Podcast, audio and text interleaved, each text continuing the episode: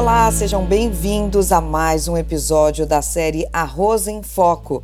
Eu sou a Carolina Brasil, jornalista especializada no agronegócio, e nesta edição vamos conversar sobre como evitar a resistência de plantas daninhas a herbicidas na lavoura de arroz.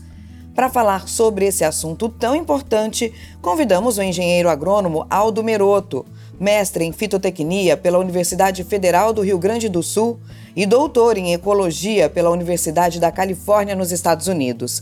Aldo é professor associado no Departamento de Plantas de Lavoura da Universidade Federal do Rio Grande do Sul, onde atua na área de herbologia e como orientador de mestrado e doutorado em fitotecnia.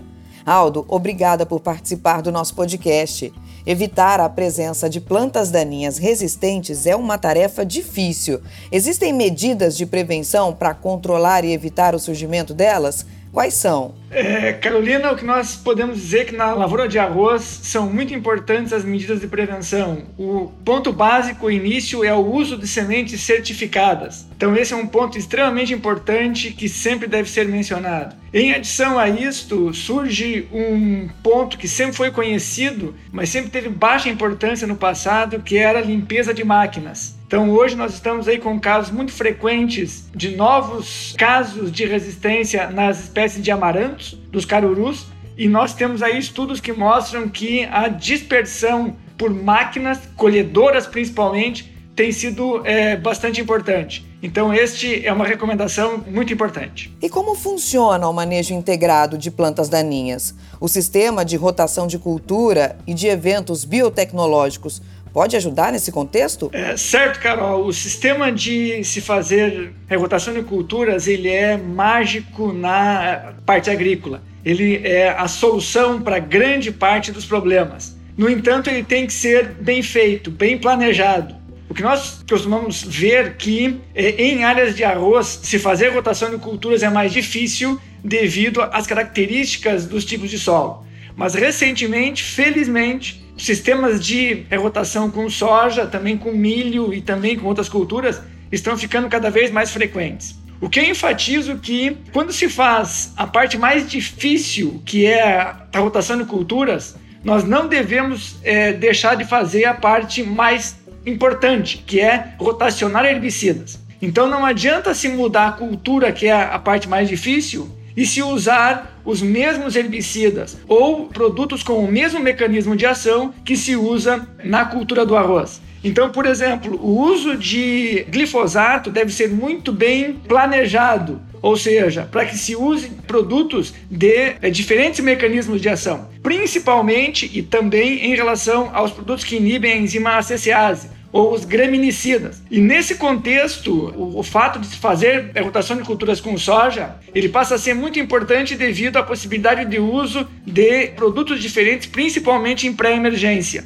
Então, os herbicidas pré-emergentes a serem usados na dessecação na cultura da soja e os herbicidas pré-emergentes clássicos devem ser muito bem planejados. Um outro ponto da sua pergunta, Carol, foi em relação aos eventos biotecnológicos, ou seja, nós temos aí os grandes eventos clássicos, né, que é o sistema RR é, na cultura da soja e o sistema CL na cultura do arroz. Recentemente, nós temos aí então novos eventos de biotecnologia na cultura da soja e na cultura do arroz. Na cultura da soja, então, sendo os eventos Enlist é, e Extend, e na cultura do arroz aí os novos eventos de controle de plantas daninhas gramíneas.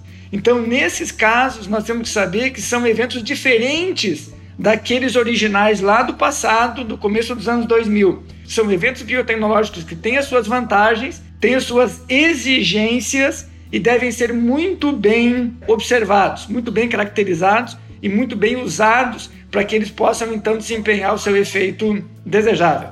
E como o produtor pode fazer um monitoramento de plantas escapes e como eliminá-las? O monitoramento de plantas escapes ele é fundamental. O produtor, seu técnico, tem que estar de olho vivo, tem que estar atento. O grande diagnóstico de plantas daninhas escapes ou plantas resistentes é a observação na lavoura de plantas que foram controladas. Ou seja, após a aplicação do produto herbicida, eu consegui ver que eu tenho um capim-arroz eliminado, que eu tenho um capim-arroz pé de galinha seco, que eu tenho um capim-arroz controlado. E que eu tenho próximo uma planta que não foi controlada, que está verde, viva, esse é o grande indicativo que algo ali está errado. Ou seja, é praticamente uma prova provada que a resistência está ocorrendo nessa lavoura. Então, o ponto é aceitar, é ver e é tomar ações para que isso ocorra. A resposta de como eliminá-las, ela vai partir de, é, dependendo do momento que isso se encontra. Então, sim, existem herbicidas de diferentes mecanismos de ação que devem ser usados para controlar essas plantas, à medida que elas estejam em alta infestação é, em uma lavoura. Se for uma mancha, uma área pequena, isso então pode ser feito com aplicação localizada ou até mesmo com o arranquio dessas plantas. E nesse controle de plantas daninhas, existe um momento mais indicado para a aplicação dos herbicidas para obter os melhores resultados possíveis, evitando então essa resistência? Qual é? E o manejo da água também influencia essa questão? O momento de aplicação de herbicidas ele é fundamental. Então, as aplicações tardias, elas são o pior cenário para a resistência. Então, grande parte dos herbicidas usados em pós-emergência na cultura do arroz eles devem ser aplicados de forma precoce ou de forma basicamente junto à entrada de água. Basicamente, quando o arroz cultivado então se encontra no estágio arroz V3, é, V3, é V4. Nesse sentido, então, o mato, as plantas daninhas devem estar com não mais do que 3, 4, não mais do que 5 folhas. À medida que se faça aplicações mais tardias que essas, nós estamos favorecendo a ocorrência da resistência. E a água, ela se caracteriza como um eficiente herbicida para o controle de plantas daninhas em arroz. Então a água por si só faz o controle de plantas daninhas. Então quanto mais antecipada for a entrada de água, melhor vai se ter esse efeito para o controle das plantas daninhas. A escolha da semente também influencia a questão da resistência? Adotar cultivares de arroz mais competitivas, principalmente com rápido crescimento inicial, pode ajudar? O uso de semente certificada, semente limpa da presença de plantas daninhas é básico, fundamental e imperativo para se fazer uma lavoura de arroz. É, ou seja, não se pode trazer semente de mato de fora para dentro da área cultivada. Em adição a isso, cultivares mais competitivas e com rápido crescimento inicial perfaz aquilo que nós chamamos de manejo cultural. Então, sim, tudo aquilo que a gente faça para que a cultura feche o dossel, feche o ambiente, ocupe de forma mais rápida, é muito importante em relação a ajudar o controle de plantas daninhas. Então, cultivares mais competitivas, adubação equilibrada, de tal forma que as plantas fechem o dossel mais rapidamente, são sim importantes ferramentas para o controle de plantas daninhas. E você pode falar um pouco sobre os herbicidas pré-emergentes e pós-emergentes, como essa questão da ação residual no solo? Os herbicidas pré-emergentes, eles são uma grande ferramenta na cultura do arroz.